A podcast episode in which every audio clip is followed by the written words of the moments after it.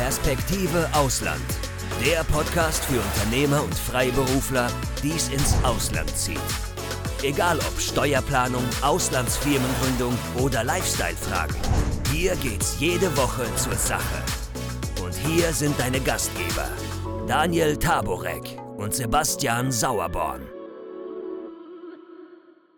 Wir sprechen ja heute über Chile. Äh, Chile, ein Land in Südamerika mit fast 18 Millionen Einwohnern, wenn wir das schon mal leicht aufrunden. Und Chile hat sich ja immer mal wieder in den letzten Jahren in die Top 50 zumindest der beliebtesten Auswanderungsländern hochgearbeitet.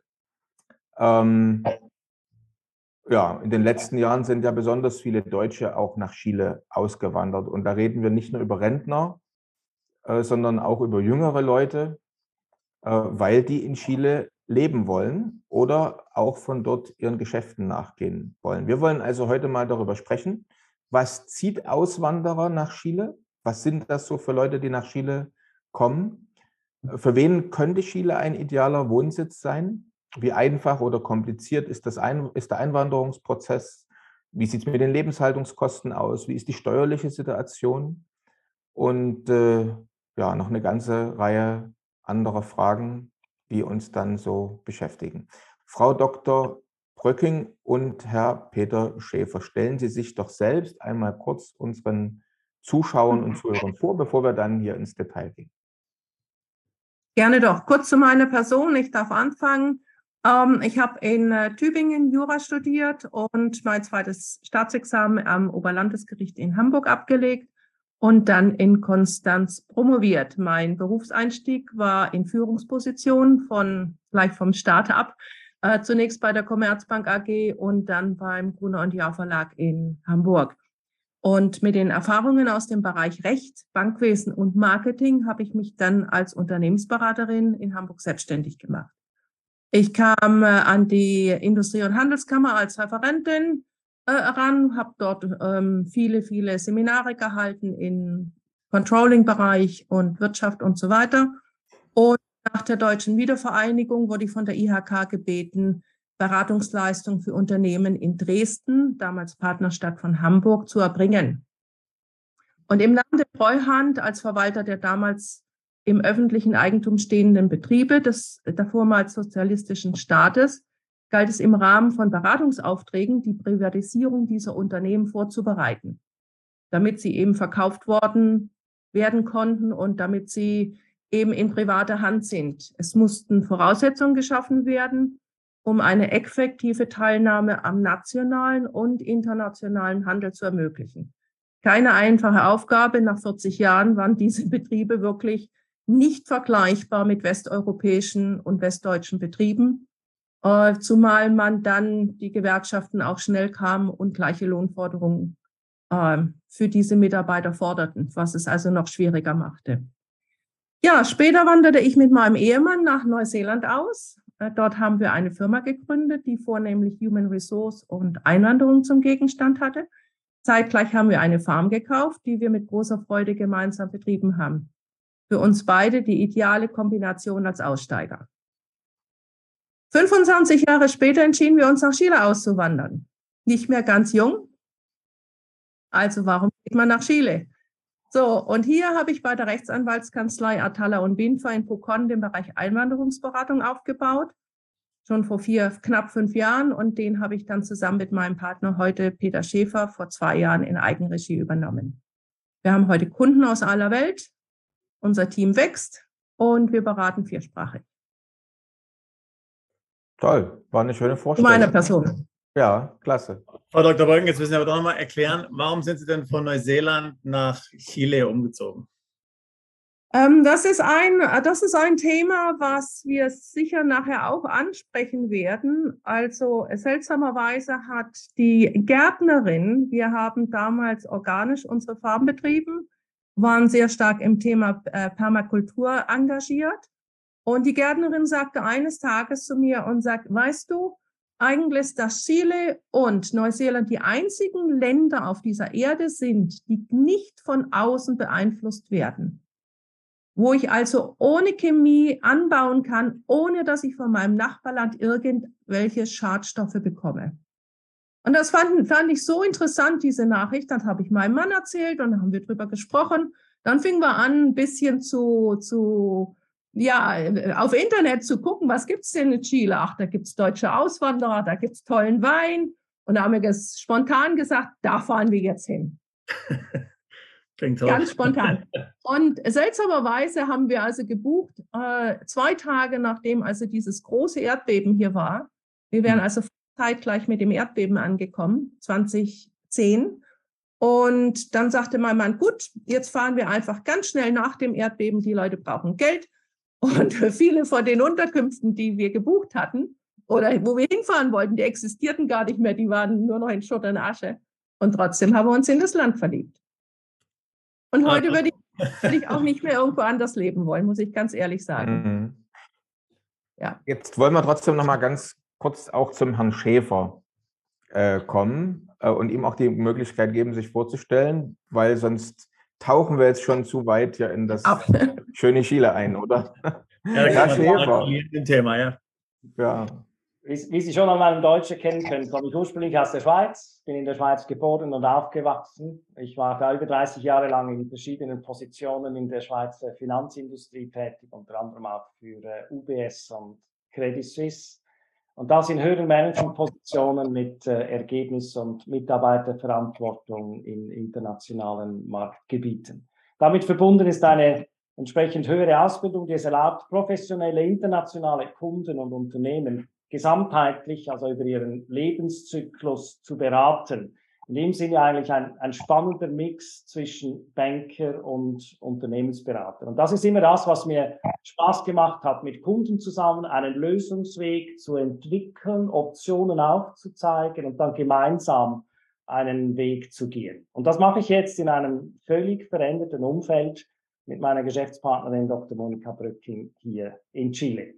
Wir sind mit unserer Firma immigrationchile.com in Pucón ansässig. Das ist etwa rund 800 Kilometer äh, südlich von Santiago, eine malerische Kleinstadt in der neunten Region Chiles, in der sogenannten La Araucanía, wie diese Region heißt. Diese Gegend hier wird auch als die sogenannte chilenische Schweiz bezeichnet und damit schließt sich der Kreis für mich natürlich wieder. Und der Grund dafür ist, äh, dass wir eine äh, wahnsinnig schöne Kulisse haben hier mit Vulkanen, mit Seen, die eben auch an eine europäische Alpenlandschaft erinnert. Das so in Kürze zu meiner Person. Und der Käse und die Schokolade, die kommen von Ihnen, ja? Käse und Schokolade, da tun wir uns noch etwas schwer hier, aber wir kommen langsam dahin. Ja, genau. Ja, was, ich muss jetzt trotzdem mal fragen, was fehlt Ihnen denn jetzt? Äh, also äh, mir, ich wohne ja jetzt auch nicht in Deutschland, mir fehlt zum Beispiel hier die deutsche Leberwurst. So. Natürlich, äh, ein paar Jahre in der Schweiz haben wir auch gelebt, da fehlt einem natürlich, also die fällt ihm überall auf der Welt, wenn man einmal angefangen hat, Appenzeller Käse oder was weiß ich, wie die da so alle heißen zu essen, das fehlt einem natürlich auch. Aber was fehlt Ihnen denn jetzt eigentlich? Und das ist vielleicht eine Frage an äh, Frau Dr. Bröcking und auch an Herrn Peter Schäfer. Also wunderschönes Land, haben Sie gesa gerade gesagt, eigentlich wie so die, die kleine Schweiz da, die, die chilenische Schweiz. Aber was fehlt Ihnen denn, wenn Sie sagen, eigentlich habe ich die Schweiz ja hier, aber was fehlt? Also darf ich vielleicht mal als erste antworten? Ganz einfach, mir fehlt überhaupt gar nichts. Wirklich nichts. Ich habe alles hier, was ich haben möchte. Ich bin ein Naturfreund. Ich habe eine tolle Natur um mich herum. Ich esse unheimlich gerne Früchte. Die gibt es hier in Hülle und Fülle. Wir haben uns gerade ein Haus gebaut vor zwei Jahren. Äh, ich komme aus Stuttgart, wo die Firma Bosch ist. Also alle unsere Geräte im Haus sind alles Bosch-Geräte. Ich fühle mich absolut zu Hause. Doch, mir fehlt was. Aber ich hatte das große Glück, ich hatte das große Glück, dass äh, meine Eltern kürzlich zu Besuch waren hier in Chile. Mir fehlt das Schweizer Käsefondue. Und die, ah, haben, ja. so, die haben mir so viel Käsefondue mitgebracht, das kann ich gar nicht vorstellen. Das reicht jetzt für die nächsten zwei Jahre. Ah ja, okay, ja, das ist ja gut. Na Gott sei Dank, ja, da ist ja das Überleben sichergestellt. Genau, absolut. Schön. Ähm, vielleicht beginnen wir mal so ganz allgemein. Also es gibt ja jetzt, äh, wir haben ja vor uns gesprochen davon, Chile hat sich so in den immer mal wieder jetzt in letzter Zeit in die, äh, äh unter die ersten 50, muss man natürlich ehrlicherweise sagen, jetzt relativ weit unten, hochgearbeitet allerdings, weil es äh, früher nicht so oft im Fokus von auswanderungsinteressierten Menschen stand. Hm, aber jetzt ist zunehmend doch immer mehr im Gespräch, immer auch mal, mal Chile. Wenn man Sie jetzt fragen würde, fassen Sie doch mal kurz zusammen, was macht Chile so interessant? Warum sollte man sich mit Chile beschäftigen als Auswanderungsland?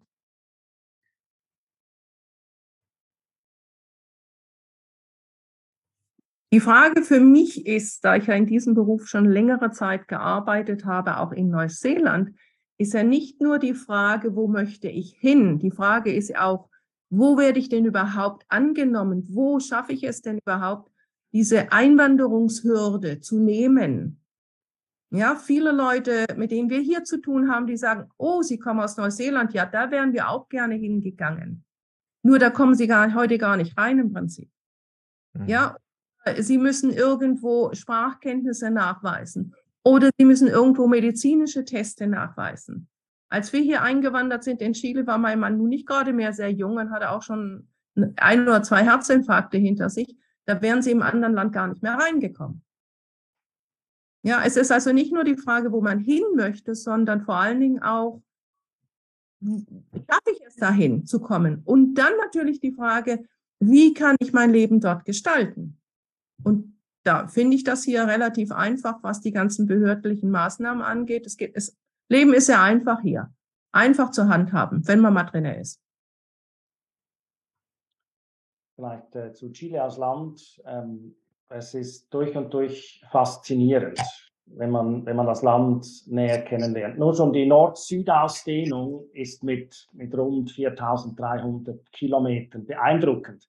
Und hier können wir da mal ein erstes Bild anschauen, wie Chile in, in Europa reinpassen würde. Wenn man das Land etwas neigt auf der Karte, dann passt es also so vom, vom Nordkap gerade so bis Gibraltar runter rein. Dann haben wir etwa diese Ausdehnung von, von 4300 Kilometern. Und dadurch haben wir natürlich die verschiedensten Klimazonen hier im Norden, in der Atacama-Wüste, endlos heiß und trocken. Diese, diese Wüste wird ja als die trockenste Wüste der Welt bezeichnet. Und wenn dann man da runtergeht im Land bis zum, bis zum ewigen Eis im Süden, und das bringt eine unglaubliche Vielfalt in, in der Natur. Endlose Naturparks mit schneebedeckte Vulkane, auf denen Sie Skifahren können. Buchten und Kliffe am Meer mit beschäumenden Gischt der Wellen, Gletscher, die bis ins Meer reichen. Also äh, es ist einfach, es ist, es ist der Wahnsinn. Sie, Sie spüren, ich komme da, ich da nur schon beim Erzählen ins, ins Schwärmen. Und, und diese Lage, die ist natürlich auch spannend für den Anbau von Früchten und Gemüsen. Wenn Sie, wenn Sie Erdbeeren mögen, müssen Sie unbedingt herkommen. Die Erdbeersaison ist hier fast endlos. Die erstreckt sich über mehrere Monate, da dann die Früchte immer wieder aus einer anderen Region stammen. Wir haben hier total 42 Nationalparks mit 13,2 Millionen Hektar Gesamtfläche und das macht rund 17,5 Prozent der Gesamtfläche Chile aus. Und durch diese geografische Lage ergibt sich noch ein weiterer Vorteil. Viele Krankheiten, zum Beispiel die, die, Maul- und Klauenseuche, gibt es hier nicht oder nur in einem viel geringeren Ausmaß. Warum ist das so? Wir haben das Thema vorhin schon ganz kurz äh, angesprochen bei Frau Dr. Bröcking. Es gibt praktisch keinen natürlichen Weg, solche Krankheiten ins Land einzuschleppen. Im Norden über die Atacama-Wüste, da kommt nichts rein, das ist viel zu heiß und zu trocken. Im Süden übers Eis auch nicht. Im Osten haben wir die Anden, die als natürliche Schutzbarriere dienen und im Westen den Pazifischen Ozean. Damit das so bleibt, gibt es an den Grenzen sehr strenge Kontrollen, die die Einfuhr von Lebensmitteln, Tieren und Pflanzen dann betreffen. Oder, oder ein anderer spannender Punkt ist das Trinkwasser. Die Centers for Disease Control and Prevention, das ist eine Unterbehörde des US-Gesundheitsministeriums, die haben kürzlich eine Studie veröffentlicht mit Ländern, in denen das Leitungswasser nicht von ausreichender Qualität zum Trinken ist. Hier können wir uns einmal das nächste Bild anschauen. Da sehen wir, alles was rot ist, ist nicht gut. Da ist die Trinkwasserqualität äh, nicht ausreichend, die wird als nicht ausreichend beurteilt. Wenn Sie sich also hier für Südamerika entscheiden und vernünftiges Leitungswasser haben wollen, dann haben Sie genau eine einzige Option. Und das ist Chile. Alles andere ist rot.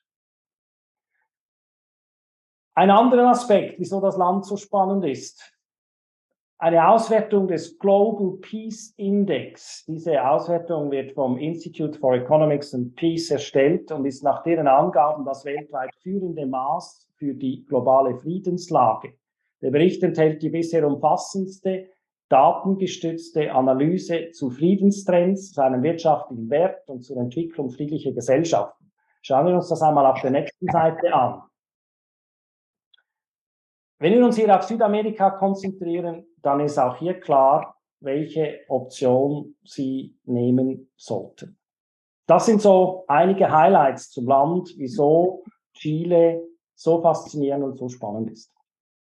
Jetzt haben wir ja, jetzt haben wir ja ähm, hier in, in Chile ähm, seit einigen Jahren ähm, einen, einen, neuen, einen, neuen, Präsidenten, wie in vielen anderen Ländern äh, Südamerikas und Mittelamerikas, ähm, sage ich jetzt mal, eher, eher links gerichtet. Ähm, und es gab natürlich davor auch dann einige äh, Proteste. Ähm, und jetzt ist man dabei, glaube ich, eine neue Verfassung zu, äh, zu verabschieden gerade.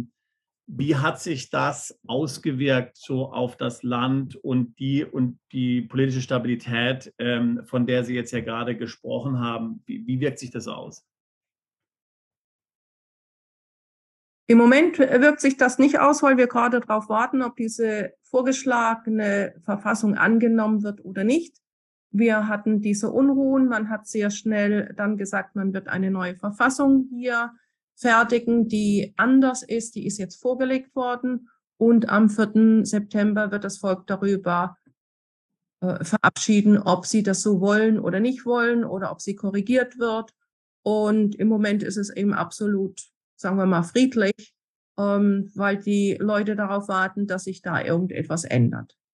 Was geändert werden soll, ist hauptsächlich die sozialen Unterschiede zwischen der arbeitenden Bevölkerung und den etwas reicheren Leuten. Weil die Diskrepanzen sind in diesem Land jedoch immer noch sehr groß. Hm. Also Sie sagen im Grunde, das Land ist bereit hier für Veränderungen und, und hier ist letztlich, hier findet das statt, gerade politisch, was auch von der Bevölkerung äh, gewollt ist, was vielleicht auch überfällig ist, ähm, was das Land auch braucht, um zukunftsfähig zu sein.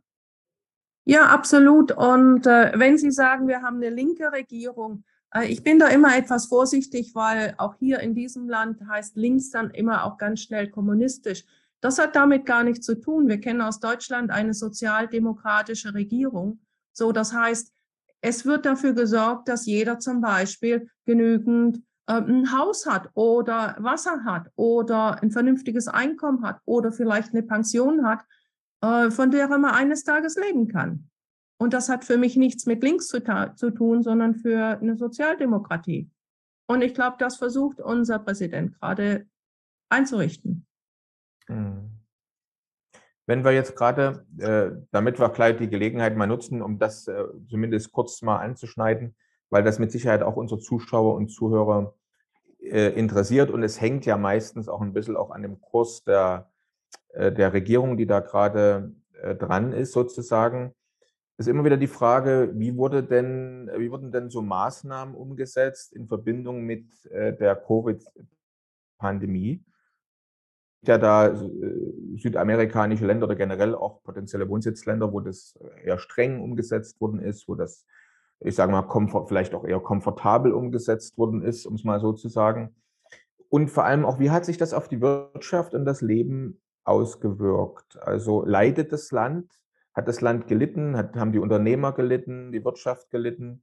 Oder ist man da relativ gut durch die Pandemie gekommen? Wie ist das bei Ihnen gelaufen? Kann hier vielleicht anfangen mit ähm, der gesundheitlichen Situation während der, äh, während der Pandemie. Ähm, es war für mich aus Europa kommend absolut beeindruckend, wie die chilenische Gesundheitsbehörde mit diesem Thema umgegangen ist. Die Bevölkerung wurde hier sukzessive und konsequent geimpft und das in einem Wahnsinnstempo. Also wir sind hier momentan jetzt zum Zeitpunkt dieser Aufnahme bei Impfung Nummer 4, die bereits zur Verfügung gestellt wird und durchgeführt wurde für alle diejenigen, die das haben möchten. Das Gesundheitsministerium hat sofort zu Anfang der Pandemie einen Impfplan herausgegeben, der über die sozialen Medien bekannt gemacht wurde. Und da wurde genau festgelegt, welche Alters- oder Berufsgruppen wann an der Reihe sind. Wochentlich, Wochenplan auf Tagesbasis. Wir beginnen mit allen über 80 am Montag und dann allen über 79 am Dienstag, alle über 78 am Mittwoch und so weiter. Und das Beeindruckende war, der Chilene, der geht dann hin, der stellt sich in die Reihe und wartet, bis er dran ist. Das war für uns absolut beeindruckend zu sehen. Aufgrund dessen äh, haben wir hier eine, eine Impfquote vollständig geimpft von 92,2 Prozent im Moment. Also das, das wird, wenn der Staat das sagt, dann macht man's. Man geht hin, führt es durch und gut ist. So viel zur, äh, zur äh, medizinischen Herausforderung. Wie hat sich das auf die Wirtschaft ausgewirkt? Äh, hier vielleicht zuerst ein paar Eckpunkte. Äh, Chile ist neben Brasilien und Peru der derzeit wichtigste Rohstoffproduzent in Südamerika und der Welt. Gemäß Schätzungen verfügt Chile über die weltweit größten Kupfervorkommen und produziert etwa einen jährlichen Anteil von 33 Prozent an der Weltproduktion. Weitere bedeutende Rohstoffe sind dann das Molybdän, Rhenium, Gold, Silber, Lithium, Nitrate, bei denen Chile ebenfalls zu den weltweit führenden Produzenten gehört. Und diese Vorkommen sind schon per se ein starker Pfeiler für die chilenische Wirtschaft. Das bedeutet auch, dass die chilenische Währung, also der Peso, sehr stark mit dem aktuellen Kupferpreis korreliert. Ist aber eine gesunde Basis, um einfach schon mal einen, einen Bodensatz zu geben, eine gewisse Sicherheit zu geben. Denn solange Kupfer und, und diese, diese Rohmaterialien Edelmetalle nachgefragt werden, wird auch die Wirtschaft nicht zusammenbrechen. Ja, im Zuge von Covid hat sich diese Nachfrage abgeschwächt. Das ist ganz klar. Chile kann sich diesem Trend der Abschwächung nicht vollständig entziehen. Interessant ist, was das äh, äh, Schweizer Institut for Management Development und die Fakultät für Wirtschaftswissenschaften der Universität de Chile ähm, festgestellt haben. Die machen jeweils einen, eine Weltrangliste der Wettbewerbsfähigkeit. Und in dieser Weltrangliste liegt Chile im Jahr 2022 auf Platz 45 von gesamthaft 63 ähm, beurteilten ähm, Ländern. Damit ist Chile erneut an der Spitze Lateinamerikas. Also wenn man Lateinamerika gesamt, als Gesamtes anschaut, ist für uns aus unserer Sicht Chile wirklich the place to be. Hm. Und jetzt aber die, äh, jetzt, Sie machen jetzt Einwanderungsberatung, das ist ja, äh, gehört ja schon mit zu einer, einer Ihrer wichtigsten Dienstleistungen. Jetzt die Menschen, die jetzt gerade in den letzten äh, ein, zwei Jahren gekommen sind und sich von Ihnen helfen lassen haben, jetzt da einzuwandern, Aufenthalt zu beantragen, äh, von all den Punkten, die wir jetzt genannt haben, was Chile so interessant macht, was hat denn jetzt so, äh, so, was ist auf den ersten ein, zwei, drei Plätzen? Was hat die Leute so begeistert, nach Chile auszuwandern? Es gibt. Tolle, ja. Das Tolle daran hier in Chile ist wirklich die Freiheit. Sie können wirklich machen, was Sie wollen. Wenn Sie nicht gerade im medizinischen Beruf arbeiten, wo Ihr Studium anerkannt werden muss, können Sie hier Geschäfte machen. Es gibt hier als frühere Unternehmensberaterin sehe ich hier jeden Tag Möglichkeiten, die man sofort umsetzen könnte. Und da steht Ihnen auch der Staat nicht im Weg. Sie können innerhalb von einem Tag hier eine Firma anmelden über Internet. Sie können Ihre Statuten über Internet äh, formulieren. Sie brauchen dann noch jemanden, meinetwegen einen Rechtsanwalt, der Sie vertritt, als solange Sie keine äh, dauernde Aufenthaltsgenehmigung haben. Aber Sie können also unproblematisch jedes Geschäft quasi anfangen. Sie können eine Gaststätte führen, ohne jemals Gastronom gewesen zu sein. Alles Dinge, die es in anderen Ländern nicht gibt. Darf ich noch mal ganz kurz nachfragen zum Anwalt, weil ich hatte heute gerade ein Gespräch, da ging es um Panama. Mhm. Und da hieß es gerade zum Beispiel, dass eigentlich ein deutscher Anwalt in Panama seinen Beruf nicht ausüben darf, zum Beispiel. Ja. Und das wäre jetzt aber in Chile nie, äh, einfacher, weil Sie sagten, eigentlich gibt es nur Einschränkungen im medizinischen Bereich. Ja, zum Beispiel, ich darf meinen Beruf als deutsche Anwältin, als mit deutschem Studium, darf ich hier ausführen. Ich darf in, äh, in der Kanzlei beraten, was ich tue. Ich habe also deutsch- und englischsprachige Kunden. Was das Einzige, was ich nicht machen darf, ist, ich darf nicht vor Gericht äh, auftreten.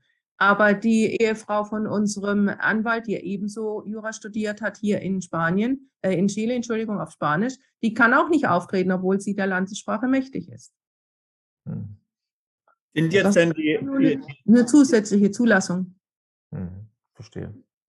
Äh, die Kunden, die jetzt, äh, die, die Sie jetzt beraten hinsichtlich ähm, einer Aussonderung nach Chile, ähm, sind das jetzt Kunden, die dann eher, sage ich jetzt mal, ähm, in Chile äh, dann eine Anstellung finden wollen oder ein Geschäft gründen wollen, was sich jetzt auf den chilenischen Markt konzentriert? Oder sind es eher, sagen wir mal, Mandanten, die jetzt so eine Basis suchen, äh, wo sie dann Geschäfte äh, weltweit machen können?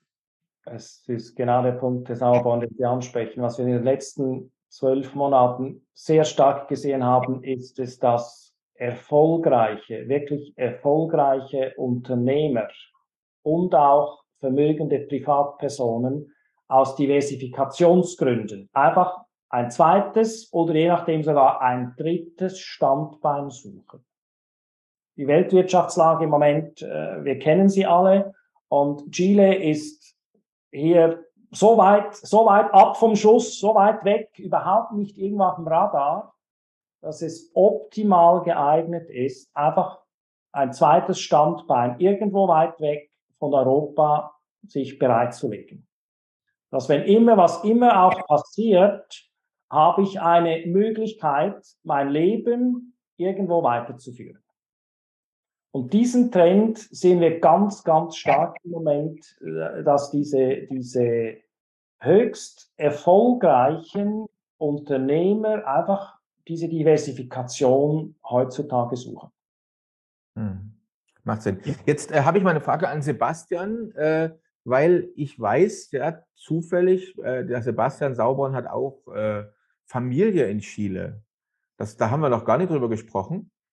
Ähm, also, wenn ich das richtig verstanden habe, äh, gibt es äh, Teil der Familie, die in Chile noch irgendwie sind, da auch Wurzeln haben, aber irgendjemand, der zurückgekommen ist. Vielleicht kannst du ganz kurz dazu was erzählen, Sebastian? Also ja, genau. Also, auch neu, neu gewesen. Ich habe das vor kurzem jetzt äh, im Vorgespräch mitbekommen mit dem Sebastian Sauborn.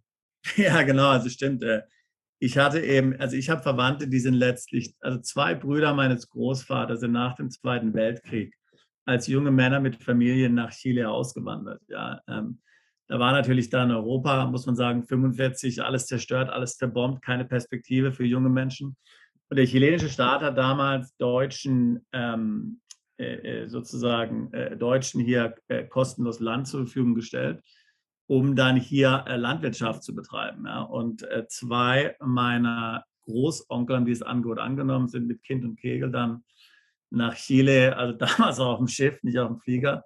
Ich glaube, acht Wochen ging die Schifffahrt nach Chile ausgewandert und zwar nach La Serena. Ja, das ist meiner mhm. Meinung nach im Süden oder irgendwo. Im Norden? Im südlichen. Oh, nördlich von Santiago.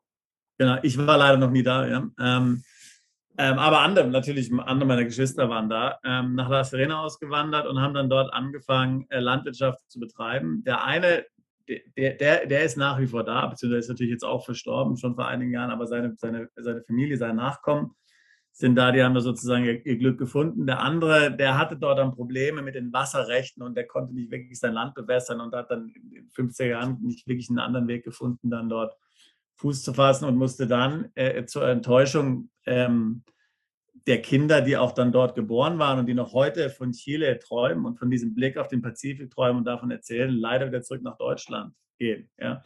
Und in gewisser Weise erinnert mich die Situation so ein bisschen ähm, an heute. Also äh, ich will nicht sagen, natürlich kann man nicht vergleichen, das ganze Land zerstört nach dem Zweiten Weltkrieg, aber so neue Perspektiven aufbauen, ja. Ähm, in, in die Zukunft zu schauen, irgendwas zu haben, was Positives, was ein bisschen so weit weg ist von den Problemen, die es zu Hause gibt, die es in Europa gibt, sei es jetzt Covid, sei es jetzt die, die Russland- und die Ukraine-Krise. Also irgendwas, wo man wirklich sagen kann, ähm, da kann man jetzt neu anfangen oder ein zweites Standbein aufbauen oder ein drittes Standbein, äh, wie Sie äh, vorhin gesagt haben. Ja, interessant. Jetzt ähm, ist denn, hm, weil der äh, Sebastian Sauber das gerade so erwähnt hat von seiner Familie, ähm, gibt es denn jetzt, weil man ja auch da, in jedem Land übrigens, wo man auswandert, gibt es ja immer wieder Leute, die zurückkehren. Also man gibt es ja so Statistiken, die man sagen, dieses Jahr sind so und so viele dahin ausgewandert und so und so viel zurückgekommen. Ähm, und gibt es denn jetzt aus Ihrer Sicht auch Gründe, wo zum Beispiel jemand, der nach Chile gegangen ist, vielleicht unrealistische Erwartungen hatte oder ähm, wo man einfach sagt, also das muss man sich wirklich überlegen, wenn man da hingeht, weil sonst ist man enttäuscht. Es ist ja wichtig, ne? So, hätten Sie da, haben Sie da irgendwas vielleicht mitzugeben unseren Zuschauern und Zuhörern?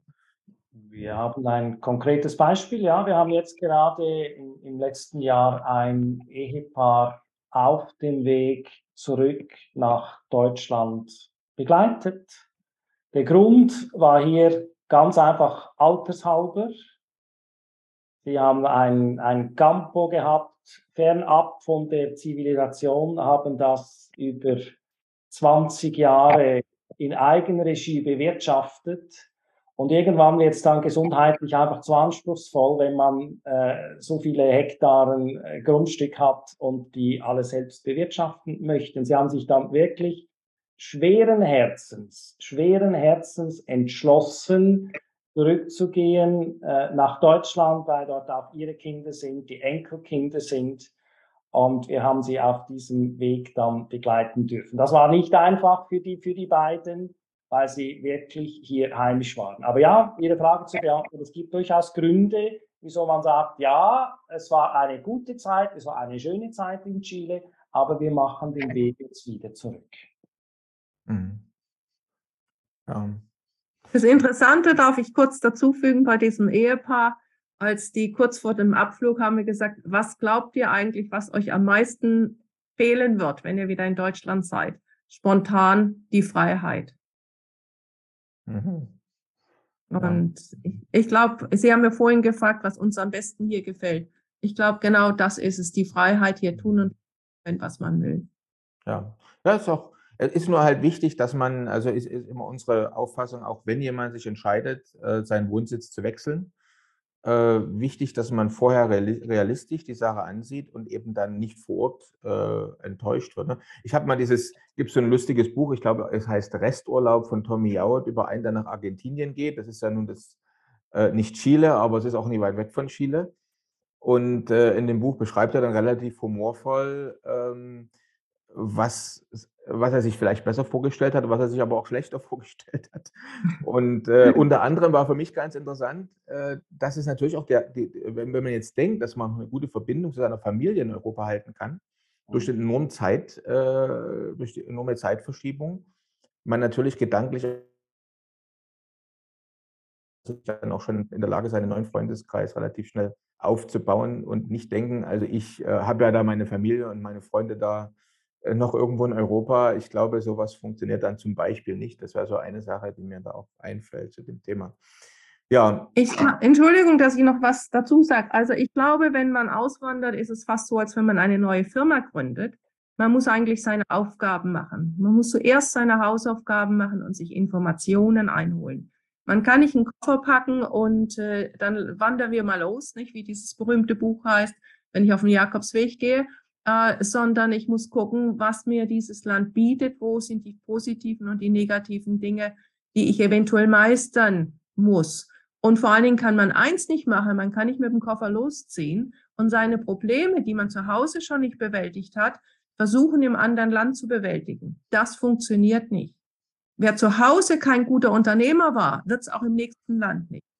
Wer zu Hause seine Ehe nicht stabil gehalten hat, da wird die Ehe auch im, Neu im neuen Land nicht besser, weil es kommen ganz andere Aufgaben auf einen zu. Man muss schon sehr bewusst und gut informiert rangehen Ähm, vor allen Dingen, wir kommen ja nachher auch nochmal auf die Immobilienfrage zu sprechen. Also da kann man wirklich bös reinfallen, wenn man nicht gut beraten ist. Seine Hausaufgaben machen, bevor ich den Schritt tue, kann ich nur sagen. Das denke ich ein sehr guter Punkt, ein sehr wichtiger Hinweis. Ja. Jetzt ähm, gehen wir vielleicht jetzt nochmal auf ein paar wichtige Punkte ein, die jetzt also gerade mit dem Auswandern auch zu tun haben. Wobei man ja immer nicht weiß, sagt man jetzt Einwandern oder sagt man Auswandern, ne? je nachdem, wo man sich da schon in dem Prozess sieht. Ähm, also wie einfach oder schwer ist es denn jetzt für jemanden, der Chile ins, Au ins Auge gefasst hat, jetzt dann dort den Aufenthalt zu beantragen? Ist das eher leicht? Ist das eher einfach jetzt im Vergleich zu anderen Ländern in der Region? Wie würden Sie das beurteilen? Ja, vielleicht fangen wir mal mit dem neuen Einwanderungsgesetz an, was wir seit Februar haben, wo Ausführungsbestimmungen jetzt erst im Mai erlassen worden sind. Das heißt, das Ganze ist eigentlich relativ jung und äh, in der Anwendung natürlich noch nicht sehr bekannt. Das bringt also manchmal sogar die Botschaft ein bisschen äh, außer durcheinander. Und wir haben also im Moment Kunden, die dann anfragen, bei zwei Botschaften zwei unterschiedliche Auskünfte kriegen und dann als drittes uns fragen. Wir wissen natürlich auch nicht immer auf alles eine Antwort. Aber das Wesentliche ist eigentlich, äh, dass man hier verschiedene Kategorien hat, nach denen man sich qualifizieren kann. Es ist einfacher meiner Meinung nach als in anderen Ländern, weil eben kein Sprachtest, keine medizinische Test erforderlich ist. Aber man muss natürlich die Erfordernisse erfüllen. Sehr schwierig wird es dann, wenn man die entscheidenden Dokumente beschaffen muss. Das wird also wirklich kompliziert, weil es da eben Fristen gibt. Also zum Beispiel nur um zu sagen, öffentliche rechtliche Dokumente haben 60 Tage Gültigkeit, die privatschriftlichen nur 30.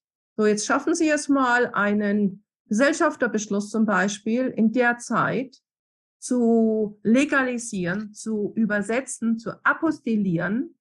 Die Übersetzung wieder muss sogar die Apostille übersetzt sein. Das schaffen Sie kaum in 30 Tagen. So, und wenn jetzt der Behörde irgendetwas fehlt, dann bekommen Sie genau fünf Tage Zeit, um ein anderes, anderes Dokument zu liefern. So, wenn Sie jetzt dummerweise in Deutschland sitzen und die Dokumente werden nur in Englisch und Spanisch akzeptiert hier, dann müssen Sie wieder dieses Dokument besorgen. Sie brauchen einen Notartermin zum Legalisieren. Sie müssen das apostillieren lassen und dann müssen Sie einen Übersetzer finden, der Ihnen das auch noch übersetzt in den fünf Arbeitstagen. Ist fast unmöglich. Also da wird es immer schwierig. Wenn wir Kunden haben, die dann, am, wir haben ja diese Videocalls, die dann sagen, ach, sagen Sie mir doch mal kurz die Dokumente, die ich brauche, äh, die schreibe ich mir mal kurz mit. Ähm, die stellen dann hinterher fest, dass das also wirklich schwierig ist. Mhm. Aber jetzt der Einwanderungsprozess. Also wenn ich jetzt nach Chile einwandern will, ist es dann nicht so, dass ich da, also ich, äh, ich reise jetzt nach Chile äh, und mache meinen Papierkram sozusagen vor Ort oder muss ich das alles von Nein. Deutschland Nein, das hat, sich, das hat sich total geändert. Sie können an, äh, bis wenn Sie Familiengründe haben, dann können Sie den Antrag hier stellen. Die alle anderen müssen den Antrag außerhalb des Landes stellen. Das geht gar nicht anders. Sie können von innerhalb des Landes haben Sie nicht mal Zugang über den Computer zu diesem Antragsformular. Sie müssen außerhalb des Landes den Antrag stellen. Wenn Sie ihn gestellt haben, der Antrag ist im System hochgeladen und akzeptiert, dann können Sie als Tourist hier einreisen. Interessant. Ja. Das hat sich sehr geändert. Wir sind früher mit unseren, es hat früher hier diese, diese regionalen Beratungsstellen gegeben. Wir sind früher mit unseren äh, Kunden, die sind gekommen, die haben die Dokumente mitgebracht. Wir sind dahin gegangen, wir haben die abgegeben. Wir hatten eine Ansprechperson, wo wir jederzeit anrufen konnten, wie der Stand der Dinge ist. Sie kriegen heute niemanden mehr irgendwo an Apparat. Mhm. Was bedeutet Reden wir nochmal über, so ein, über so ein konkretes, also ich meine, Fallbeispiel, ja. wir haben relativ viele Mandanten, die sind so, ich sage jetzt mal Unternehmertypen, ja, äh, jetzt mal angenommen, äh, wir reden jetzt von einem Mandanten, äh, der, der, der verkauft in Deutschland sein Haus, vielleicht noch sein Unternehmen. Und da beschließt jetzt in Chile, ich sage jetzt mal, eine, ähm, eine Blaubeerenfarm zu kaufen, ist ja keine schlechte Idee, weil ja letztlich die aufgrund der, der, der gegensätzlichen Jahreszeiten ja in Europa viele, viele Blaubeeren ähm, äh, äh, außerhalb der Saison ja letztlich aus Chile kommen. Ja. Also wenn Sie hier, ich bin in Großbritannien, wenn Sie jetzt zum Supermarkt gehen, außerhalb der Saison, äh, außerhalb der, der europäischen oder auch nordafrikanischen ähm, äh, Saison, dann kommt vieles aus Chile oder aus Peru, äh, was, was jetzt Blaubeeren anbelangt. Also mal angenommen, jemand will, will eine Farm kaufen, will dann ein Investment machen, ich sage jetzt mal salopp, ein paar hunderttausend. Ähm, wie sind jetzt zum Beispiel, was für ein Visum wird hier in Frage kommen? Gibt es ein Investorenvisum, wie man das erkennt aus vielen Ländern, zum Beispiel USA, wo man einen bestimmten Betrag investieren muss? Wie hoch sind die Investmentbeträge? Ähm, äh, und wie, wie einfach ist es dann, ähm, hier entsprechend akzeptiert zu werden? Es gibt das sogenannte Business Investor Thema. Da müssen Sie 500.000 US-Dollar investieren. Mhm. Das heißt, mit Ihren Blaubeeren müssten Sie dieses in Ihr Fabrikgebäude, in die Herstellung, in die Pflanzen, in den Vertrieb investieren. Nicht Aber, nicht, hm? Aber nicht ins Land dürfte Sie investieren. Nein, nicht, nicht, für ihr, nicht für Sie persönlich, sondern Sie müssen das wirklich in den Betrieb investieren. Sie müssen einen Geschäftsplan vorlegen und Sie müssen sich diesen genehmigen lassen, bevor Sie überhaupt einen Antrag stellen können. Okay. Mhm. So, das also heißt, das ist, das ist relativ schwierig. Mhm. Ähm, wir versuchen immer andere Wege zu finden, um solche Leute ins Land zu bekommen, mhm. die eben nicht über die Investmentschiene laufen, also nicht über die, die Business-Schiene laufen weil sie sehr gebunden sind, weil sie kontrolliert werden, weil sie nach drei Jahren, wenn sie dann die dauernde Aufenthaltsgenehmigung haben wollen, müssen sie immer noch ihre Blaubeeren anpflanzen. Mhm. Also es gibt da andere Wege, die sind aber sehr individuell, die muss man dann besprechen, ob man diesen Kunden durch eine andere Kategorie ins Land bekommt, er dann in aller Ruhe seine Blaubeeren anpflanzen kann. Und wenn er dazu keine Lust mehr hat, in einem Jahr vielleicht auf Himbeeren wechselt. Okay, und in den Fällen ist dann auch kein, äh, in den Fällen, von denen Sie jetzt sprechen, da werden auch kein ähm, Minimal, in, keine Minimalinvestitionen fällig. Da könnte ich dann auch ohne größere Investitionen dort die Aufenthaltsgenehmigung erhalten. Genau, wenn Sie zum Beispiel über die sogenannte Investor-Kategorie kommen und nachweisen können, dass Sie irgendwie aus einer anderen Quelle genügend Geld mitbringen oder haben, regelmäßig haben, dann können Sie über so eine Kategorie einwandern und dann können Sie geschäftlich machen, was Sie wollen.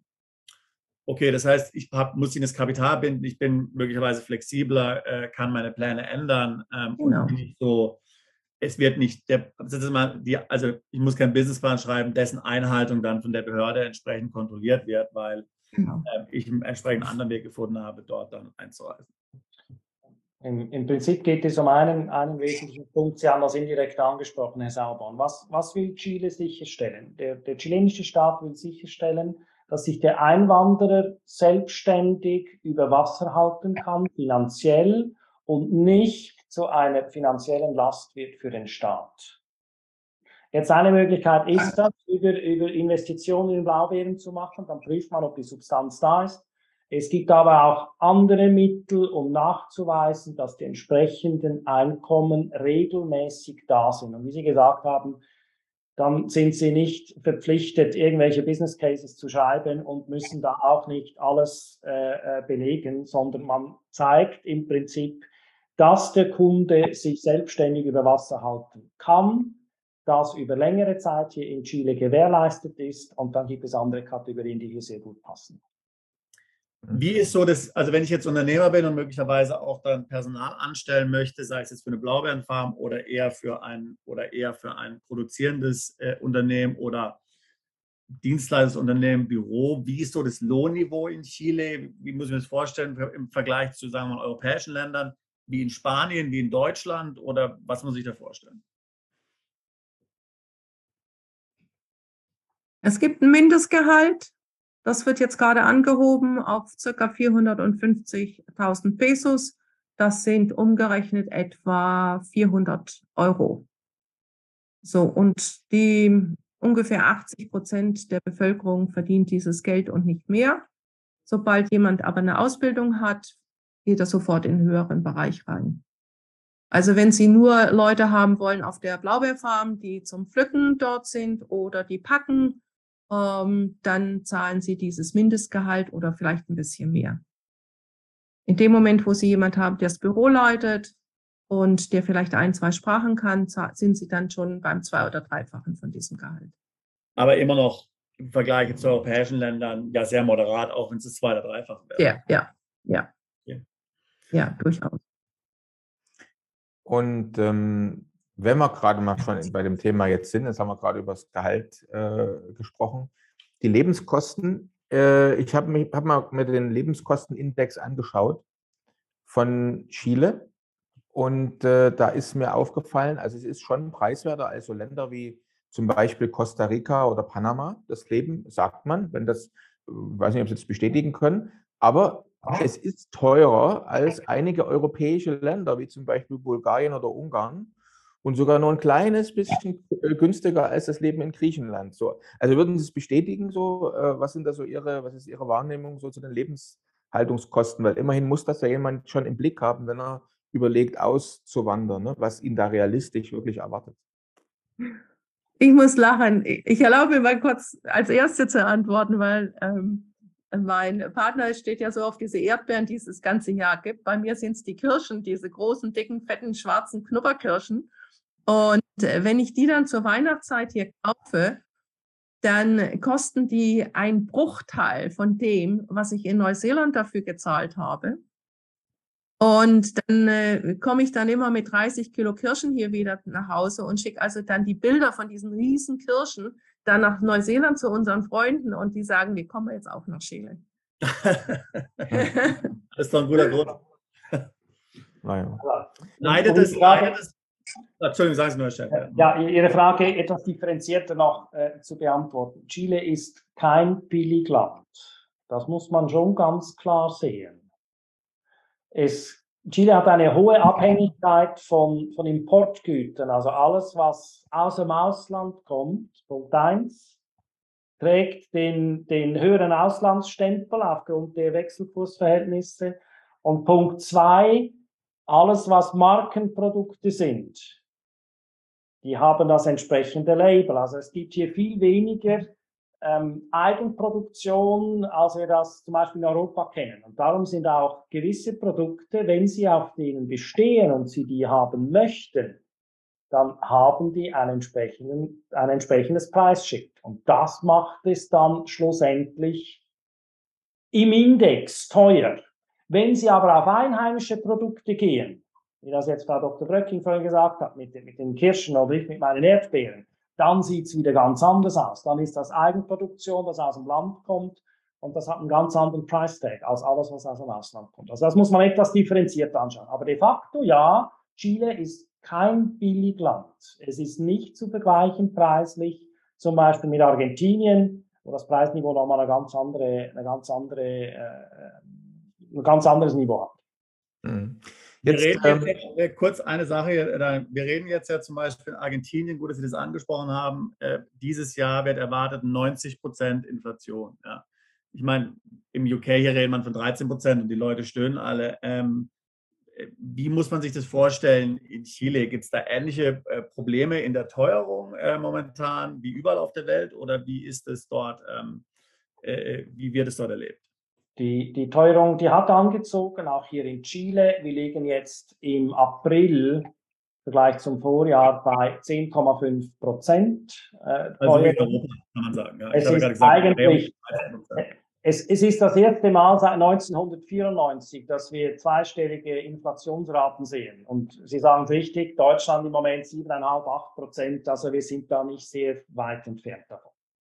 Aber sehr weit entfernt von dem argentinischen Ganz extrem, genau. 90 Prozent. Absolut, ja ganz genau, richtig. Mhm. Ja, ja äh, ich wollte jetzt ähm, mal die Brücke bauen, weil wir haben jetzt über so Lebenshaltungskosten gesprochen. Vorher haben wir über äh, die Kosten äh, gesprochen, jetzt vielleicht jemand einzustellen. Also wir haben, kennen wir schon einiges. Ne? Also äh, das Mindestlohn, Mindestlohn kennen wir. Wir wissen jetzt, dass Obst und Früchte preiswert sind.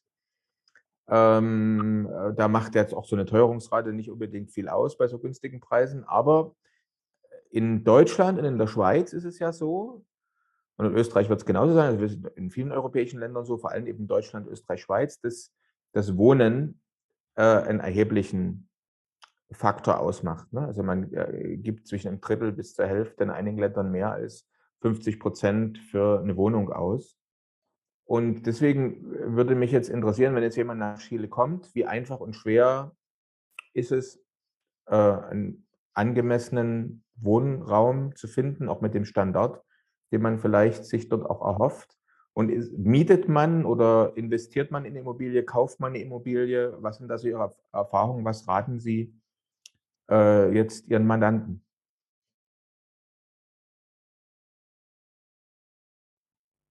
Peter fängt an? Nein, Peter hat schon gemietet. Die meisten Leute, die meisten Leute mieten hier eigentlich nicht. Die meisten Leute haben ihr eigenes Haus. Also mein Kollege ist angekommen, er hat also eine, ein Haus gemietet für die ersten zwei Jahre die meisten Leute kaufen sich ihr Haus hier und es gibt eben große Unterschiede in der Qualität, aber kleine Häuser kosten eben auch nicht viel Geld. Wenn man sich ein schönes Haus kauft, das kostet auch richtig Geld hier. Und wenn man mieten möchte, dann sind sie bei einer zwei, drei Zimmerhaus sind sie ungefähr bei 400, 500 Euro im Monat. Es ist aber nicht so einfach, was zu mieten zu finden. Es ist mhm. nicht so das Problem hier unten, speziell in unserer Gegend, ist, dass wir hier viele Touristen haben, dass die Leute gar nicht vermieten wollen, weil man in den Sommermonaten ein wesentliches mehr macht, als wenn man ständig vermietet. So, das mhm. heißt also passieren, dass man von März bis zum November gern gesehen ist als Mieter und im November wird der äh, Vertrag gekündigt, weil Dezember bis März ist die Hochsaison. Mhm für. Das ist auch in Städten wie Santiago und sowas jetzt so oder nur, nur eher in den touristischen Hotspots? Nein, in Santiago können Sie eher Wohnungen mieten, das ist gar keine Frage. Da können Sie Wohnungen mieten. Mhm. Für unsere Kunden suchen wir ganz bewusst ähm, Grundstücke und oder Häuser, ähm, die wir ihnen dann auch zeigen können. Wir begleiten unsere Kunden dahin, wir helfen ihnen bei der Detailauswahl damit sie wirklich auch den Platz finden, ähm, den sie gerne haben möchten. Und unsere Kunden, die kaufen in der Regel immer. Und mir ist es klar, dass es eine ganz schwierige Frage ist, die man fast nicht beantworten kann. Aber wo, womit muss ich rechnen, so ähm, äh, sagen wir mal, damit ich mir irgendwas kaufen kann? Wenn ich jetzt in einer kleinen Stadt oder vielleicht ländlich gehen will, vielleicht ein kleines Stück Land, keine Landwirtschaft betreiben will und da ein Einfamilienhaus kaufen oder, oder, oder ja, ich sage jetzt noch nicht bauen, aber kaufen möchte, zu einem, zu einem akzeptablen Standard und natürlich im Wissen, dass es nicht Westeuropa ist, nicht Deutschland ist, natürlich gewisse Abstriche gemacht werden müssen. Was muss ich so rechnen? Wo fängt es an, interessant zu werden? Ab welchem Betrag? Was heißt interessant? Ja, also, dass es halt bewohnbar ist und so irgendwo, äh, also ihren, ihren zum Beispiel jetzt konkret Ihren Kunden so vom Standard her genügt. Also, was sagen Sie Ihren Kunden? Dann müssen wir mindestens rechnen mit X 500.000, 300.000 oder wo ist da die, wo ist so der? Also die Kunden, die Kunden, die wir im Moment betreuen, die suchen alle zwischen 400, 500.000 Euro aufwärts. Okay. Und das ist aber dann schon im oberen Segment, würden Sie sagen, ja? Das ist dann im oberen Segment, ja. Ja, okay. also es gibt die Möglichkeit, entweder in einer Stadt zu leben oder außerhalb zu leben. Also die schönen Häuser sind meistens etwas am Stadtrand, etwas außerhalb. Die sind dann alle auf 5000 Quadratmeter und die kosten dann 400, 500, 600.000 Euro und mehr. Okay. Okay, also wenn man jetzt sich vorstellt, ich meine, die, Immobilienpreise sind ja auch in Deutschland sehr stark angestiegen in den letzten Jahren. Wenn ich jetzt ja. hier in, in eine Immobilie lukrativ in Deutschland äh, verhäusern kann, ähm, dann werde ich mir damit in, in, in Chile auch, ähm, also unter normalen Bedingungen, ähm, eine entsprechende schöne Immobilie dann leisten können. Absolut, ja. Sehr ja. Gehen wir Hängt natürlich dann immer natürlich noch von dem Ort ab. Also wenn Sie, wenn Sie weiter in den Süden gehen, äh, Patagonien, Aysén, äh, Magadan, wo unser Präsident herkommt, da wird es also immer etwas billiger. Wenn Sie aber hochgehen nach äh, Santiago, wie in jeder Hauptstadt, wird sie natürlich teurer. Wenn Sie dasselbe kaufen wollen in Santiago, legen Sie bestimmt das Doppelte hin, ja. Naja, nee, das ist ja klar. Also ich meine, äh, dass natürlich es dort ein großes Gefälle gibt, ist ja klar. Aber ich meine, die wenigsten werden jetzt in, in Patagonien leben wollen und die wenigsten werden wahrscheinlich jetzt hier im Diplomatenviertel in Santiago leben wollen. Also irgendwo dazwischen ist dann wahrscheinlich so eine, eine, immer noch eine große mhm. Bandbreite. Aber ich glaube, was Sie gesagt haben, ähm, ist auf jeden Fall hilfreich. Das, das hilft für die, äh, für die Vorbereitung und damit man weiß, mit was man mhm. Und ja. ist es dann, äh, ist, es dann äh, äh, ist dort Finanzierung ähm, jetzt gerade für Ausländer einfach zu haben in Chile oder sagen Sie, naja, also lieber, also im Grunde muss man mitbringen, das Geld, ansonsten hat es keinen Sinn? Das Geld bringen Sie besser mit, weil eine Finanzierung für Ausländer ist hier nicht möglich. Okay. Guter Punkt. Ganz einfach. Sie werden schon froh sein als Ausländer, wenn Sie hier Ihr erstes Bankkonto eröffnen, weil das ist die erste wirklich große Hürde. Äh, und äh, sobald Sie ein Konto haben, werden Sie ganz glücklich sein, dass Sie eins haben. Da werden Sie bestimmt nicht mehr noch nach einer Finanzierung fragen. ja, auch ein weiterer sehr wichtiger Punkt. Ja. ja. Gut, da reiht sich Chile natürlich in die Reihe von vielen anderen Ländern ein, weil es generell ja momentan in vielen äh, Ländern schwierig geworden ist, äh, ein äh, Bankkonto zu eröffnen. Ja. Schon äh, besonders, wenn man natürlich noch keinen richtigen Resident, äh, keine richtige Residenz hat vor. Jetzt ähm, haben wir schon ein paar Mal das Thema gestrich, gestriffen. Unternehmerisch tätig werden in mhm. Chile. Sie selber hatten das ja angeführt. Und jetzt ist es so, wenn jetzt also Mandanten oder interessierte Personen nach Chile ein auswandern, wie ist es denn bei den meisten der Mandanten, die Sie jetzt betreuen? Arbeiten die dann über eine Auslandsgesellschaft? Also sprich, sie wohnen in Chile und haben ein Unternehmen, was weiß ich, äh, eine Limited in UK oder äh, eine, Gesellschaft in USA angemeldet, eine LC oder gründen die eine Firma vor Ort? Was empfehlen Sie und was ist da so gang und gäbe? Das kommt ganz auf die entsprechende Situation drauf an, des, einzelnen Kunden. Was wir, was wir sagen können, ist, die, die unternehmerischen Möglichkeiten, die sind, die sind gewaltig in diesem, in diesem Land. Und es gibt, es gibt Leute, die machen das dann, die nehmen im Prinzip ihre, ihre Aufgabe aus dem Heimatland mit und führen die hier weiter oder führen hier zum Beispiel ein, ein Projekt durch. Da können wir nachher mal ein Beispiel anschauen. Oder die fangen hier neu an und sagen, okay, ich habe meine Präferenz im Bereich Holzwirtschaft oder Weinanbau oder grundsätzlich Landwirtschaft oder Fischerei. Appenzeller Käse. Käse. jetzt Appenzeller Käse. Ja, gibt's, in der Tat gibt es hier, gibt's hier, haben wir kürzlich jemanden gefunden hier in der Gegend.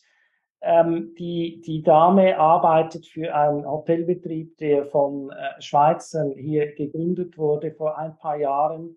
Und die haben ihr beigebracht, wie man einigermaßen vernünftigen Käse macht. Und wir konnten den kürzlich kosten und wir sind, wir sind hin und weg. Also das Thema Käse entspannt sich jetzt auch langsam hier äh, für mich mittlerweile. Oder die, die, die Fischerei, Lachs zum Beispiel, gemäß Quellen ist Lachs das zweitwichtigste Exportgut Chiles nach Kupfer. Und bei dem Thema sind wir noch nicht auf dem Niveau wie zum Beispiel Norwegen. Also wenn hier jemand das Know-how hat und sich einbringen will, das ist, das, ist ein, das ist ein ganz großes Feld. Bausektor, Sicherheit am Bau, Gerüstbau, Solaranlagen, um autonom zu werden. Es gibt noch nicht überall Leitungen in alle Gebiete, um sie mit Strom zu versorgen. Grundsätzlich erneuerbare Energien, Solarthermie, Wind, Wasser. Es gibt, es gibt tolle Beispiele, was zum Beispiel äh, Siemens, Siemens und Porsche gemacht haben oder was die im Moment machen im Süden. Wir haben ein Projekt äh, begonnen, das heißt Haruoni. Und das wird von äh, Siemens Energy mit einer Reihe von internationalen Unternehmen entwickelt. Worum geht's da? Das ist ein Pilotprojekt, aus dem die weltweit erste integrierte und kommerzielle Großanlage zur Herstellung synthetischer und klimaneutraler Kraftstoffe, also sogenannter E-Fuels, hervorgehen soll.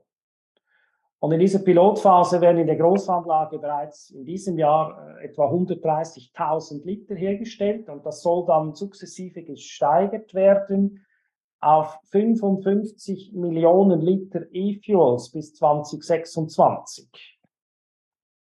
Porsche ist hier Hauptabnehmer dieser ganzen Geschichte. Jetzt können Sie sich vorstellen, ähm, wenn Sie solche idealen Bedingungen haben in einem Land wie hier in Chile im Süden, um mit Hilfe von grünem Windstrom klimaneutralen Kraftstoff zu erzeugen, äh, dann ist das ein, eine, eine Wahnsinnsgeschichte, vor allem wenn man, wenn man im Moment in Europa darüber nachdenkt, wie kommen wir möglichst unbeschadet durch den nächsten Winter. Also es gibt hier, es gibt hier Möglichkeiten, wenn jemand diesen unternehmerischen Geist hat und das notwendige äh, Kapital äh, mitbringt oder aufbringen kann, dann, dann sind hier Tür und Tor offen. Aber ich muss dafür jetzt nicht ein Unternehmen sein äh, wie Siemens in der Größe. Das, das, da kann ich, ich kann auch als Mittelständler äh, äh oder als Unternehmer, der gerade sein Unternehmen in Deutschland verkauft hat, jetzt eher vielleicht ein kleines Unternehmen verkauft hat, ähm, hier Fuß fassen und hier neu beginnen sozusagen. Ja, ich muss keine Siemens.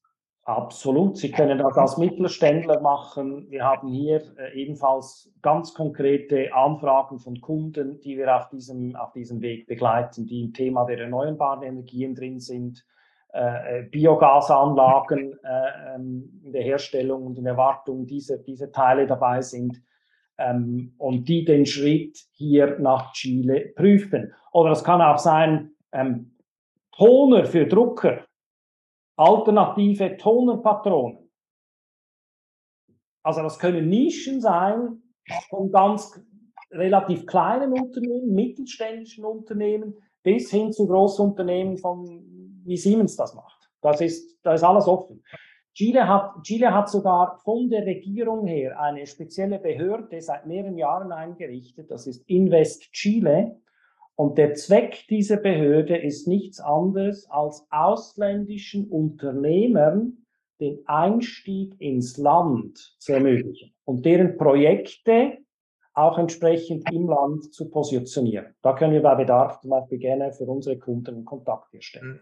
Gibt es denn denn da jetzt zum Beispiel auch im Land zum Beispiel Investoren, also die sagen, ich würde mich an so einer Unternehmung beteiligen, weil, sage, mir fallen da jetzt spontan eine ganze Reihe von Unternehmern ein, die durchaus hochinteressante Produkte, Leistungen und Services hätten.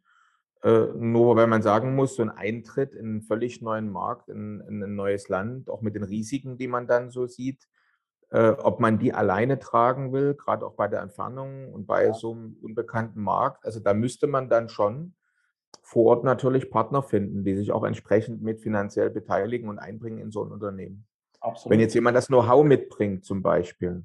Genau, absolut. Auch hier, auch hier ein Beispiel, um das, um das zu veranschaulichen. Wir haben äh, kürzlich ein, ein äh, größeres Landstück äh, verkauft an eine, an eine erfolgreiche inländische Unternehmensgruppe mit Investoren, die dieses Landstück jetzt so aufbereiten, dass es im Prinzip durch Parzellierung nachher aufgewertet werden soll, damit entsprechende Immobilien darauf erstellt werden können, um es dann so wieder an den Markt zu geben. Also da gibt es Kapitalgeber, inländische Investoren, die hier Geld einschießen, bereitstellen und das Projekt auch hochfahren, damit es dann wieder an den Markt gebracht werden kann. Das einfach als, als ein Beispiel, was, äh, wie hier auch lokale Investorengruppen im Land selbst verankert sind. Sie haben jetzt vorhin, als Sie von den äh, sagen wir, wichtigen Exportgütern gesprochen haben, ähm, Kupfer erwähnt, Lachs erwähnt. Ähm, äh, es gibt dann auch noch landwirtschaftliche Früchte und sowas. Ähm, äh, ich habe die Liste gerade vor mir. und natürlich Wein, äh, Fleisch und diese Dinge. Ähm, aber da ist relativ wenig in den, bei den zehn wichtigsten Exportgütern dabei, ähm, wo es jetzt um produzierendes Gewerbe geht. Ich meine, wir, wir zum Beispiel ja ähm, Mexiko, die sind ja ganz stark zum Beispiel jetzt auf die Automobilindustrie, äh, haben sich dort ähm, engagiert in den letzten Jahren und sind jetzt eigentlich Standort für viele Automobilhersteller ähm, und, und auch die ähm, Zulieferindustrie. Wie ist das mit dem, mit dem, ähm, mit dem produzierenden Gewerbe in, in Chile? Oder geht es da wirklich hauptsächlich, sagen wir mal, um die, ähm, äh, äh um die, ähm, äh, um die, sagen wir mal, ähm, Rohstoffe und so weiter hier besser auszubeuten? Da könnte man sicher hier noch eine ganze Menge machen. Also zum Beispiel haben wir ja sehr viel Holz. Wir haben hier wunderschöne Vollholzmöbel, die wir herstellen, aber wirklich nur im kleinen Bereich. Also das ist zum Beispiel eine Industrie, die könnte man wunderbar ausbauen, um äh, das zum, Exportier zum Export fertig zu machen. Das also, also mal noch, dass ein Bereich. in gewisser Weise beim produzierenden Gewerbe, wo es jetzt ja. jenseits der natürlichen Rohstoffe, sagen wir mal. Ja, und wenn wir den Käse nehmen, äh, dann können wir auch gleich die Wurst nehmen. Also die Wurstwaren sind hier gut. Auch die könnte man viel mehr zum Export ausbauen, weil wir ja die ganzen Ländereien haben mit den Kühen. Also wir haben hier genug Fleisch durch Schafs und äh, durch Schafe und Rinder und Geflügelzucht. Also das könnte man wesentlich erweitern, indem man diese Produkte verfeinert und dann eben äh, hier die Leberwurst herstellt und die dann auch äh, exportiert. Der Herr Taborek stellt ja seine eigene Leberwurst her, müssen Sie sich mal vorstellen. Ja, wollte ja die gerade ersetzen durch die chilenische. Also ich habe ich hab das schon mal erzählt, glaube ich, oder nicht. Ich habe meine Zeit lang einige Jahre im Iran gelebt und ich habe das sehr vermisst, äh, zum Beispiel. Und ich war, als wir dann, äh, als wir dann das Land verlassen mussten, leider, als das mit Covid losging, hat uns dann mehr oder weniger äh, auch die Botschaft, äh, also empfohlen, nahegelegt, dieses Land lieber zu verlassen. Aber da war ich kurz davor, mich mit dem Thema Käse zu beschäftigen. ja, ja. Weil ich sage mal, ansonsten, es gibt viele, viele schöne und gute Dinge, aber irgendwas fehlt einem dann schon mal. Gut, aber lassen wir das mal jetzt. Ähm, die, was uns noch interessiert ist, wir reden ja über Chile und ähm, das Leben in Chile. Also es ist ja so, dass oftmals eine Familie kommt und dann hängen Kinder dran und äh, dann vielleicht hat die Ehefrau auch noch verschiedene äh, Bedürfnisse und, und Sorgen, wie auch immer. Und äh, jetzt gibt es ja so die unterschiedlichsten Fragen, zum Beispiel, wie ist das mit der Schulbildung, wenn jetzt eine Familie kommt? Wie geht es mit der Schule weiter? Wie finden die Kinder da Anschluss? Wie ist das mit der medizinischen Versorgung? Äh, verlässt man das Land lieber, wenn man mal einen ernsthaft medizinischen Eingriff braucht? Oder ist im Land alles da, was man braucht? Wie ist es mit der Krankenversicherung? Schließt man eine lokale Krankenversicherung vor Ort ab oder äh, sollte man eine Auslandskrankenversicherung abschließen? Was sind Sie da Interessierten? Ich fange mal gerne mit der Schule an und dann kann, äh, äh kann Frau Dr. Böcking dann mit der medizinischen äh, Versorgung ergänzen. Schulen haben einen äh, guten, sehr guten Ruf hier, vor allem die deutsche Schule. Es gibt landesweit verschiedene deutsche Schulen. 1854 wurde die erste deutsche Schule in, in Osorno gegründet. Und die sind in vielen größeren Städten wie Valparaiso, Puerto Varas, Villarrica, Temuco vorhanden, genießen einen exzellenten Ruf und ähm, sind demzufolge bestens geeignet, um Einwanderer, die jetzt aus, aus der Dachregion äh, kommen, deren Kinder auch aufzufangen und dann auf ihrem weiteren Bildungsweg zu begleiten, bis hin dann zu den universitären Ausbildungen. Es gibt Universitäten hier in Chile, die man dann auch nach Bedürfnis, je nach Sichtweise entsprechend aussuchen kann. Das vielleicht zum Thema äh, Ausbildung, Schule. Von der medizinischen Versorgung her bieten sich hier zwei Möglichkeiten. Entweder die öffentliche Versorgung, die sogenannte FONASA, Fondo Nacional de Salud, oder man schließt sich einer privaten Krankenversicherung an. Bei dieser gibt es meistens eine Altersbegrenzung nach oben, die bei 60 oder 70 Jahren ist. Die äh, privaten Krankenversicherungen bieten unterschiedliche Leistungspakete an. Das heißt, die arbeiten mit Gruppen von Ärzten und Therapeuten und regionalen und überregionalen Krankenhäusern zusammen, die aber zu diesem Paket gehören. Das heißt, wenn Sie einem, einem solchen äh, Versicherungsträger angehören, können Sie nur auf diese Ärzte und Krankenhäuser zurückgreifen. Ähnlich wie in den USA, ja, kennt man das Gleiche. Ja, so, es ist aber ganz interessant. Wir haben in Temuco zum Beispiel das Deutsche Krankenhaus. Dort finden, äh, kommen also regelmäßig Spezialisten aus Santiago, um Patienten zu sehen. Die buchen dort regelmäßig Beratungsräume für ein, zwei Tage in der Woche, fliegen also von Santiago kurz nach Temuco für die zwei Tage. Und dann finden die Operationen aber oft in Santiago statt. Also die Krankenhäuser speziell in Santiago sind also erstklassig. Und ähm, da hätte ich also keinerlei Bedenken, mich also operieren zu lassen, weil wir dort wirklich, also auch wieder im lateinamerikanischen Vergleich, wirklich Spitzenklasse sind. So, und äh, man hat also die Möglichkeit, entweder diese äh, öffentliche Krankenkasse von NASA beizutreten oder eben der privaten.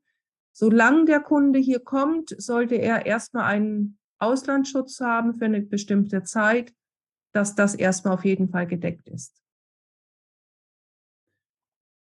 Okay, sehr gut. Ähm, vielleicht jetzt noch, ähm, äh, äh, da wir jetzt auch schon fast am Ende sind, vielleicht noch ein, ein wichtiges Thema natürlich auch äh, so Steuern, ohne dass wir jetzt hier äh, zu sehr hier jetzt ähm, in, ins Detail gehen müssen. Natürlich, wie ist so das steuerliche äh, Klima und die steuerliche Situation in Chile? Also für Unternehmen, für, für, für natürliche Personen gibt es da vielleicht spezielle Regelungen für Ausländer. Ähm, wie attraktiv oder, oder wenig attraktiv ist es in Chile? Wir sind äh, hier keine Steuerrechtler, können dazu aber äh, können keine verbindlichen Aussagen machen, aber so ein paar Grundprinzipien können wir Ihnen hier in, in diesem äh, Gespräch äh, darlegen. Grundsätzlich verantwortlich ist in Chile die SII, das ist die Servicio Impuesto Interno, über die dann äh, eigentlich die ganze Steueradministration läuft. Grundsätzlich gibt es zwei Hauptaussagen, die man machen kann. Erstens, Chile kennt das Welteinkommensprinzip, also das weltweite Einkommen ist anzugeben, wobei, und das ist der zweite Punkt, Einwanderer in den ersten drei Jahren einen Bonus haben und keine Einkommenssteuer bezahlen. Also die sind so lange in den ersten drei Jahre davon grundsätzlich befreit. Hier empfiehlt sich immer eine fundierte Abklärung mit einem, mit einem Steuerberater, gerade wenn man aus, aus Deutschland kommt, äh, Stichwort noch Wegzugsbesteuerung, was dann in Deutschland je nachdem äh, allenfalls anfallen könnte. Mehrwertsteuersatz ist derzeit bei 19 Prozent und es gibt je nach Land auch Doppelbesteuerungsabkommen, die angewendet werden können und auch das muss man dann individuell anschauen, je nachdem, wo der Kunde herkommt. Das vielleicht so als Thema Steuern. So, wie sind so jetzt ungefähr die, ich sage jetzt mal, die Steuer bei der die Einkommensteuersätze im Vergleich? Zahlen wir so viel Steuern wie in Deutschland oder vielleicht eher so wie in der Schweiz? Wie, wie erleben Sie das so persönlich? Das mhm. ist eher auf dem Zwischendrin, so, da haben wir keine, keine hundertprozentig verlässlichen Vergleichszahlen, aber es liegt irgendwo zwischen der Schweiz und Deutschland. So, das ist unser subjektives Empfinden. Also ja, nee, ist okay. Das ist aber, ne? ja. ja, wir haben hier nicht, wir sehen hier nicht Spitzensteuersätze, wie das in Deutschland der Fall ist. Das wird irgendwo sich dazwischen bewegen. Und jetzt bei den Unternehmenssteuern, äh, wissen Sie, wie da die zum Beispiel Körperschaftssteuersatz ist? Da kann ich keine verlässliche Aussage machen. Okay, kein Problem.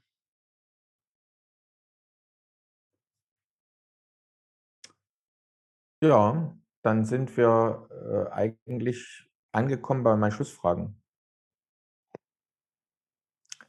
Ähm, unsere Rubrik kurz nachgefragt, das bedeutet, ich habe eine kurze Frage und Sie eine kurze Antwort. Äh, was muss man unbedingt mal gesehen haben, wenn man nur ganz kurz in Chile ist?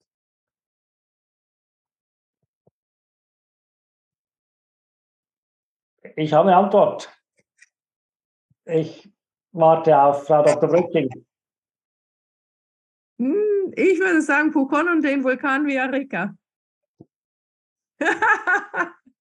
Meine Antwort ist der Vulkan Villarrica. Sehr gut. Klasse. Haben wir doch einen Treffer. Dann, äh, welchen Fehler sollte man unbedingt in Chile vermeiden?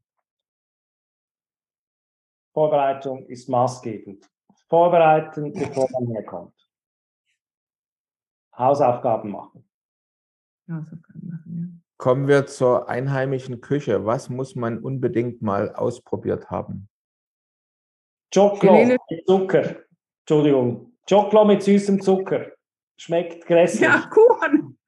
Kuchen. Ja, und was ist denn so das typische Mitbringsel, wenn man mal in Chile gewesen ist und dann wieder nach Hause fährt? Hm, was Schönes vom Mapuche-Markt. Schöne, schöne, was Schönes Gestricktes vom Mapuche-Markt. Entweder die Socken für die kalten Wintertage, wenn es keinen Gas gibt in Deutschland, oder Schal bis hin zum Wandvorhang. Sind die dann aus Alpaka oder diese, diese Socken? Die sind zum Teil auch aus Alpaka, ja. Wunderbar, vielen Dank. Also dann noch eine letzte, aber auch ganz wichtige Frage. Wie erreichen Sie am besten interessierte Mandanten, die also jetzt mit Ihnen Kontakt aufnehmen wollen? Was empfehlen Sie, abgesehen davon, dass wir das natürlich auch am Ende noch mit einblenden? Wir haben eine Webseite, die äh, immigrationchile.com und wir bieten unseren Interessenten einen Videocall an in ein Zoom-Meeting, was meistens 90 Minuten geht und da können Interessierte eigentlich alle Fragen stellen, alle persönlichen Fragen stellen und da versuchen wir in einem ersten Gespräch bereits einen Weg aufzuzeigen, wie ein solches Einwanderungskonzept gestrickt sein könnte, weil das wirklich von Fall zu Fall unterschiedlich ist. Ja. Dann vielen herzlichen Dank, Frau Dr. Bröcking und Herr Schäfer, für das schöne Gespräch. Ja, wir bedanken uns bei Ihnen und wir hoffen, dass wir möglichst viele hier in Chile sehen. Sehr schön. Vielen Dank, Frau Dr. Bröcking. Vielen Dank, Herr Schäfer. Schönen Tag noch Ihnen. Wiederhören. Bis zur nächsten Folge von Perspektive Ausland, der Podcast für alle Unternehmer, die es ins Ausland ziehen. Übrigens, wenn ihr keins unserer interessanten Videos mehr verpassen wollt, dann klickt doch jetzt gleich auf den Abonnieren-Button und auf die Glocke. Auch über Kommentare, Fragen oder einen Daumen hoch freuen wir uns sehr.